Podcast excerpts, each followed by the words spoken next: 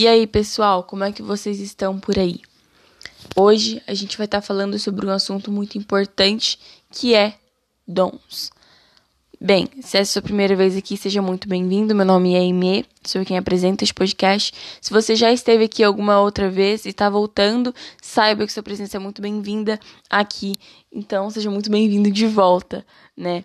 E vamos começar o episódio. Então, a nossa leitura base de hoje, que a gente vai ter é, como, como princípio para o que a gente vai aprender aqui, está lá em Mateus, no livro de Mateus, no capítulo 25, dos versículos 14 ao 30. Só para contextualizar o que, bem, o que está nesse capítulo, é a parábola das, das dez virgens que Jesus conta, né, das cinco loucas e das cinco prudentes. E em seguida dessa parábola, ele vai contar a parábola dos talentos, que é que a gente vai estar tá aprendendo aqui hoje. Beleza? Então, vamos começar a ler. Pois será como um homem que, ausentando-se do país, chamou os seus servos e lhes confiou os seus bens. A um deu cinco talentos, a outro deu dois e a outro deu um, de acordo com a capacidade de cada um deles. E então partiu. O servo que tinha recebido cinco talentos saiu imediatamente a negociar com eles e ganhou outros cinco. Do mesmo modo, o que tinha recebido dois ganhou outros dois. Mas o servo que tinha recebido um talento, saindo, fez um buraco na terra e escondeu o dinheiro do seu senhor.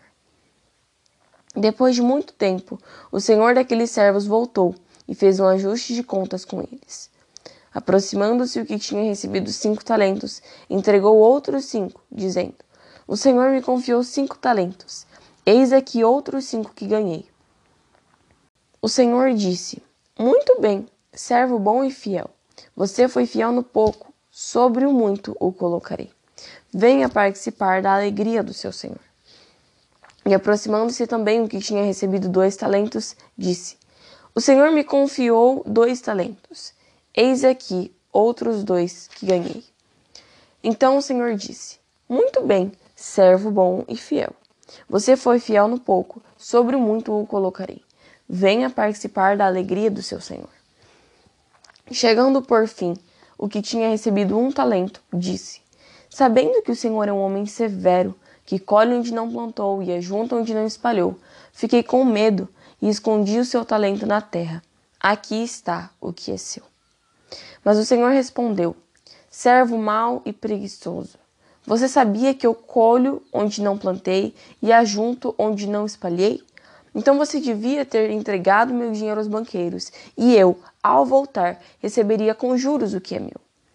Portanto, tirem dele o talento e deem ao que tem dez, porque a todo o que tem mais será dado, e terá em abundância, mas ao que não tem, até o que tem lhe será tirado. Quanto ao servo inútil, lancem-no para fora nas trevas. Ali haverá choro e ranger de dentes. Então, essa é a palavra de Deus. E com certeza, né, dá para nós tirarmos daqui, através da inspiração, da revelação do Espírito Santo, muitas aprendizado, muitos aprendizados, é, muitas lições para aplicarmos mesmo na nossa vida. Então, de início, primeira coisa que me chama atenção é que antes que este homem pudesse entregar alguma coisa aos seus servos, ele os chamou. Aqui diz bem claramente que ele chamou os seus servos e lhes confiou os seus bens. Então, ele não confiou os seus bens a quem ele não via chamado. E segunda coisa, ele só conseguiu entregar algo, ele só conseguiu confiar os seus bens àqueles que apareceram, aqueles que corresponderam ao seu chamado. Então, isso nos faz entender que quando que Deus ele só vai exigir de nós obediência se você é filho. Se você não é filho dele, João 1:12 diz isso, se você não é filho dele, se você não crê que Jesus Cristo é o Filho de Deus, ele não vai te cobrar obediência. Porque você não é filho, você é apenas criatura. Agora, a partir do momento que você corresponde ao seu chamado, ao chamado de ser co-herdeiro com Cristo, ao chamado de ser adotado por meio de Jesus por Deus e agora passar a ser seu filho, ele vai cobrar de você obediência porque você agora é filho e ele é seu pai. E filhos obedecem. E a Bíblia bem diz que a disciplina do Senhor né? Ela vem sobre aqueles que o amam, ou seja, ele disciplina aqueles que ele ama, aqueles que ele considera como filhos. Então sinta-se feliz, caso você esteja sendo disciplinado pelo Senhor. Outra coisa que o Senhor falou no meu coração é que o homem, ele confiou algo aos servos. E se eles eram servos e ele era o Senhor, o dever, a responsabilidade dos servos era a obediência, era obedecer ao Senhor. Isso também me faz pensar de que esse homem, esse senhor, o ato dele confiar, o que é confiar?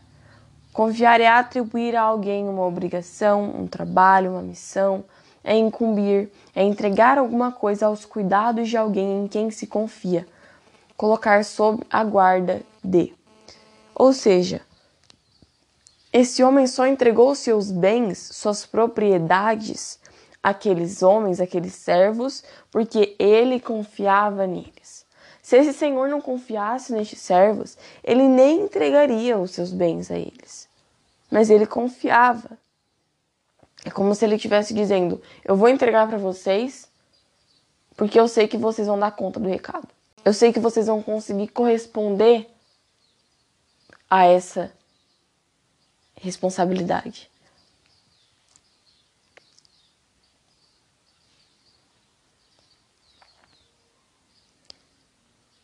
E também a palavra de Deus nos diz que um recebeu cinco, um recebeu dois e outro recebeu um.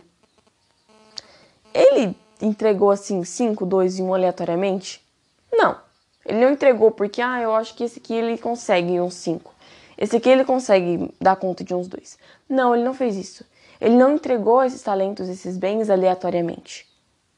Além disso, ele também não entregou mais para um do que para o outro, porque ele amava mais o outro, porque ele ele se importava mais com o outro, porque ele tinha, né, um carinho maior, uma admiração maior pelo outro. Não. Ou interesse maior? Não.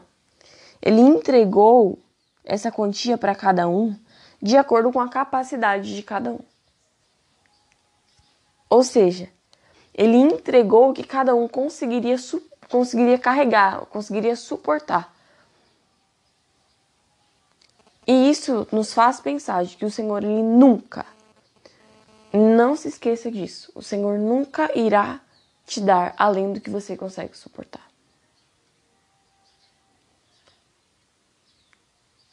E quando ele for cobrar você, quando, né, nós formos prestar contas a ele, nós não poderemos dizer que nós não aguentamos, que nós não suportamos, porque ele nunca irá nos dar algo que nós não conseguimos, nós não consigamos suportar. Ele sempre irá nos dar na medida certa. Ele só irá nos dar aquilo que nós conseguimos carregar, aquilo que nós somos capazes, aquilo que nós temos capacidade para fazer. Se você não tem capacidade de fazer alguma coisa, ele não vai dar para você. Ele só te dá o que você tem capacidade para fazer. E além disso, Deus, ele é tão maravilhoso e tão incrível que ele respeita e entende a sua individualidade. Ele poderia, gente, dar igual para cada um. Eu vou dar cinco para todo mundo. Eu não quero saber se você não vai aguentar. Eu não quero saber se você não vai suportar. Eu simplesmente quero dar cinco para cada um, igual para todo mundo. Mas o nosso Deus, ele não é assim. Ele nos dá talentos, ele nos dá dons, ele nos dá, né, entre aspas, bens diferentes para cada um e em quantias diferentes, porque nós somos diferentes um do outro, um do outro. E ele entende isso. Deus ele é um Deus justo, justo. E é preciso que haja essa individualidade de cada um. Porque imagina se todo mundo recebesse a mesma quantidade de talentos, os mesmos talentos. Então é necessário que haja essa individualidade. Porque essa individualidade é o que constrói a sociedade, é o que constrói o mundo em que a gente vive. Porque imagina se todo mundo fizesse a mesma coisa. Entende o quão necessário e importante é que haja essa individualidade, essa, esse cuidado individual com cada um? E eu quero compartilhar com vocês um texto está lá no capítulo 4 do livro de Efésios, no versículo 15 e 16. Mas antes de ler, contextualizando você do que, que Paulo está falando aqui, ele está falando a respeito da igreja, né, de como, como Jesus ele designou alguns para serem apóstolos, outros evangelistas, outros profetas, outros pastores e mestres, e assim né, preparar o povo santo e etc. Falando realmente sobre a igreja. E do capítulo 15, no versículo 15 é, até o, o 16 diz assim: Em vez disso, falaremos a verdade em amor, tornando-nos em todos os aspectos cada vez mais parecidos com Cristo, que é a cabeça. Ele faz que todo o corpo se encaixe perfeitamente.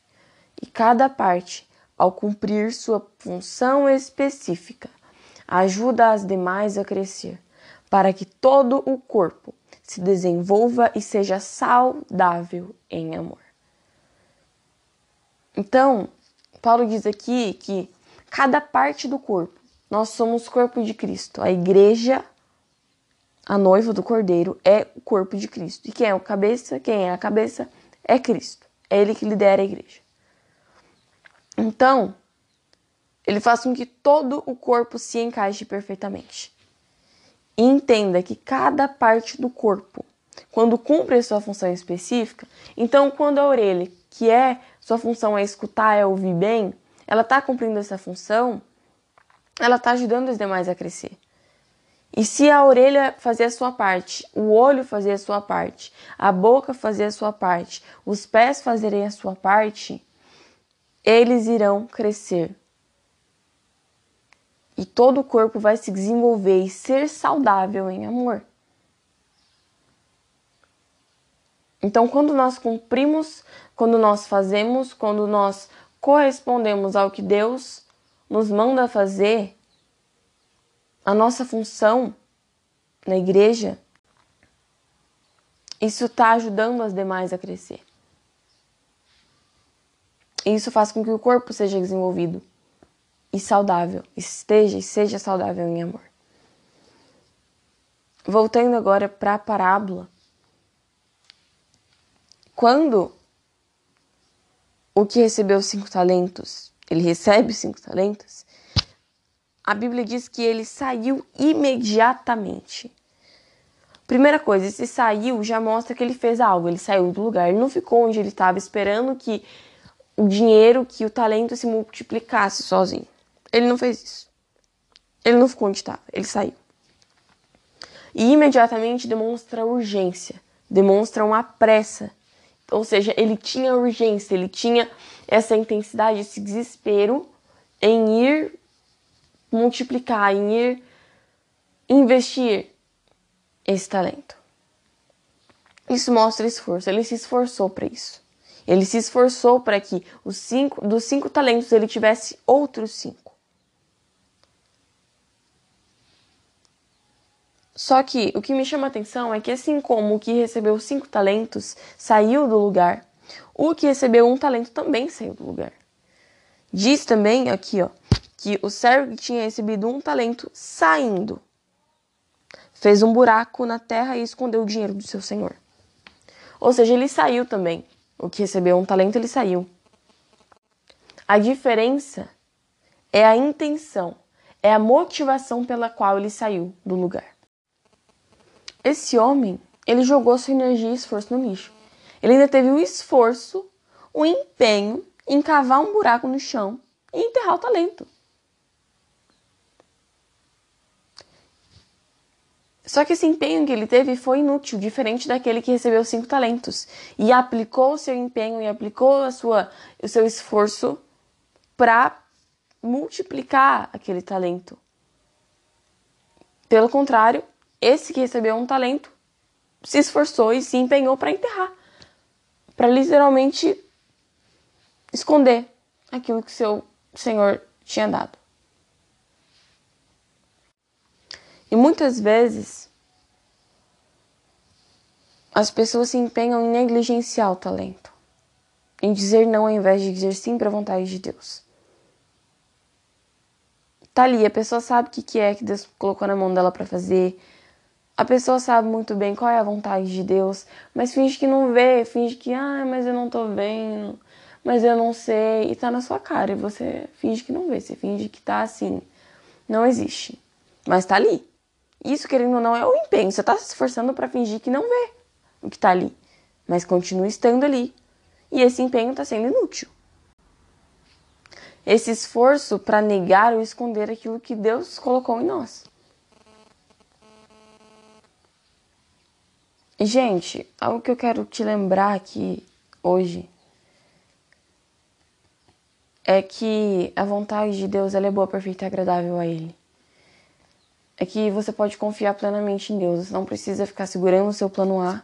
Você não precisa ficar segurando os seus planos e achando que as suas seus caminhos, os seus planos, sua, seu posicionamento é melhor. Sendo que o que Deus está te pedindo para fazer, o que chamando para fazer, é muito maior do que você pode pensar ou imaginar. E tem uma música do Israel Subirá que fala exatamente isso. E ela se chama Rio.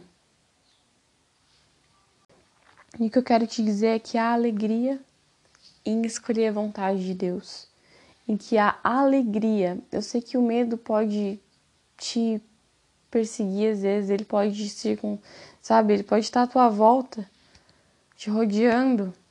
O medo, a insegurança, a dúvida, o desespero. Eu sei que pode ser difícil. Pode ser grande demais, pode estar olhando e falando, mas eu não sei fazer isso, eu não sei como fazer isso, eu não sei. Não sei. Mas o que eu quero te dizer é que confia na palavra do Senhor. Confia de que a palavra dele sobre a sua vida é suficiente. Confia de que o que ele diz sobre você, de que ele declara sobre a tua vida, do que ele tem planejado, do que ele tem preparado para você é muito maior que todos esses medos, temores e angústias. É muito maior que tudo isso. A palavra de Deus diz em Provérbios Confie no Senhor de todo o teu coração e não dependa do seu próprio entendimento. E quando a gente às vezes foca no nosso entendimento, a gente olha para dentro, a gente se perde mesmo. Porque a gente não, não sabe muita coisa. A gente é humano, a gente é falível, a gente erra, a gente não sabe o que vai acontecer daqui um segundo. Mas o que eu quero te dizer é que Jesus Cristo é o mesmo ontem, hoje e eternamente. A palavra dele não muda, a palavra dele é eterna. Ele é eterno e nele há uma completa segurança. Nele há esperança para ti, para os seus planos, para a tua vida. Então eu quero te inspirar que você venha deixar que Deus ele restaure sua alma, que ele venha desenterrar esse talento, curar esse trauma curar essa ferida, para que através da sua vida outras vidas sejam alcançadas, para que através do seu talento outros talentos venham ser alcançados, venham ser ganhados, venham ser investidos. E não é fácil. O homem que tinha cinco talentos, ele se esforçou e ele se empenhou. Ele saiu com urgência, com pressa, porque ele entendia que era tudo isso. E algo que também me chama atenção é que o servo, o servo não. E algo que também me chama atenção é que o Senhor aqui, ele não pediu para os homens multiplicarem o talento, ele não pediu para que os homens investissem nesse talento. Ele simplesmente lhes entregou. E o servo como servo, ele deve fazer o melhor para o seu Senhor, correto? Afinal, ele está ali para servir, ele está ali para fazer a vontade desse Senhor. E ainda que ele não tivesse pedido, era a responsabilidade daqueles servos que eles multiplicassem, que eles investissem esse dinheiro, para que quando o servo, o Senhor chegasse, ele encontrasse o melhor possível que aqueles servos puderam fazer. Porque essa é a responsabilidade do servo. Além disso,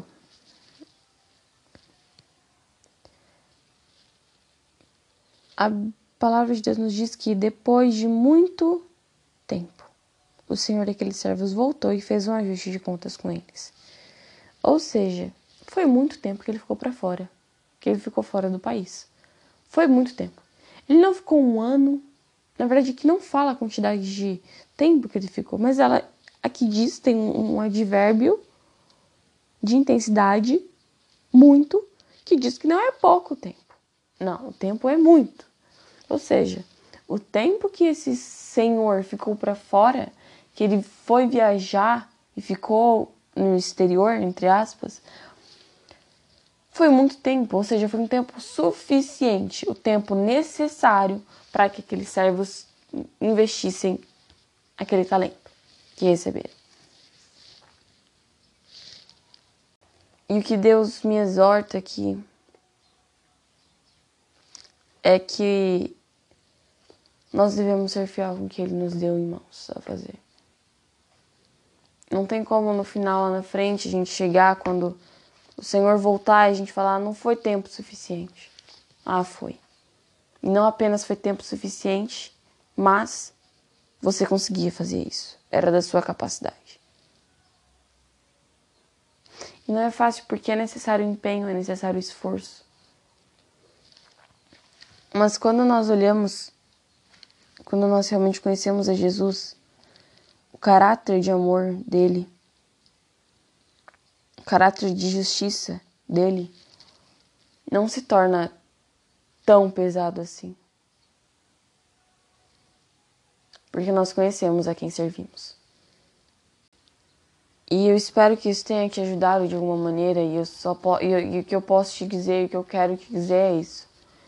Foque no que o Senhor te deu para fazer. Não se compara com aquele que recebeu mais que você. Imagina se aquele que recebeu dois talentos, ele olhasse para o que recebeu cinco e falou: Nossa, ele tem muito mais que eu. E deixasse de fazer alguma coisa. Não. Aquele servo que recebeu dois talentos, ele focou no que ele foi chamado para fazer e ele fez aquilo que estava no alcance, da melhor maneira possível. Prove confiável a Deus. Não seja egoísta como o último servo, que olhou só para si e não pensou na alegria do Senhor, em chegar e ver que aquele um talento poderia ter sido investido. E por último, mas não menos importante, eu quero te dizer que quem sofre por sua negligência não é Deus não é o reino de Deus, mas sim você. Aqui no final da parábola diz assim: Portanto, tirem dele o talento e deem ao que tem dez. Ou seja, aquele talento ele não deixaria de ser investido. Até porque ele foi dado que tinha dez talentos, que tinha capacidade para isso. Mas o homem ele foi parar nas trevas, ele foi parar onde havia choro e ranger de dentes. Então, quero que você compreenda é que se você não fizer a sua parte, alguém vai fazer. Só que quem vai perder é você, porque você teve a oportunidade, você teve o privilégio dado por Deus de ser recompensado, de ser usado por Ele no seu ministério, no seu reino. Mas você recusou isso, você negligenciou isso. Deus não te obriga a nada. Entenda isso, Deus não te obriga a nada. A decisão é sua. Ele te deu livre-arbítrio. Mas tome esse livre-arbítrio com, com consciência. Porque o livre-arbítrio tem consequências. Então, assim como você é que realiza a escolha, a consequência também é você quem a sofre. Isso me faz lembrar William Wilberforce. Não sei se você já ouviu falar dele. Ele foi um importante abolicionista inglês. É, se você não, nunca ouviu falar sobre ele, pesquisa sobre a vida dele. Foi um homem cristão, assim, exemplar para nós nos dias de hoje. E ele entendia que Deus o havia chamado para fazer algo e se ele não fizesse, ele Deus colocaria algo, algo não, Deus colocaria outra pessoa para fazer o que ele foi chamado para fazer. Então é isso, é um privilégio nós podermos servir a Deus e uma enorme honra, mas também é uma enorme responsabilidade nossa. Entendendo que se nós não fizermos, ele colocará alguém para fazê-lo. Mas se, por outro lado, nós decidirmos corresponder ao seu chamado, nós iremos viver com ele, para ele e para a glória dele. Isso será maravilhoso e um enorme privilégio, com certeza.